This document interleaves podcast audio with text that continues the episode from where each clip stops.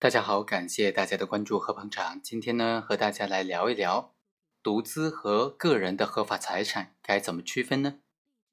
这些毒品的犯罪嫌疑人，他们的财物什么情况之下会被定性为是毒资而没收？什么情况之下会被认定为是个人的合法财产呢？今天呢，就通过这个案例和大家简单的来聊一聊。公诉机关指控，在二零一四年的十二月份。被告人李某在佛山某个酒店的附近，以人民币三百五十元的价格，向潘某贩卖了一小包净重三点九八克的氯胺酮，之后呢就被民警抓获了。民警当场从潘某身上缴获了这些毒品，并且呢从李某身上扣押了人民币五百元。那本案当中这五百块钱究竟都是属于这种毒资呢？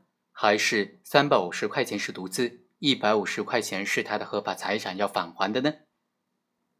法院就认为李某贩卖毒品氯胺酮三点九八克，他的行为已经构成了贩卖毒品罪，对他判处有期徒刑七个月，并处罚金人民币一万元。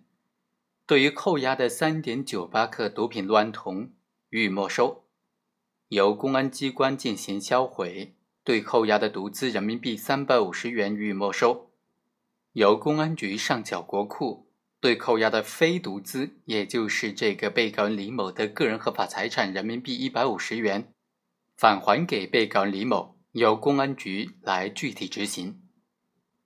好，以上就是本期的全部内容，我们下期再会。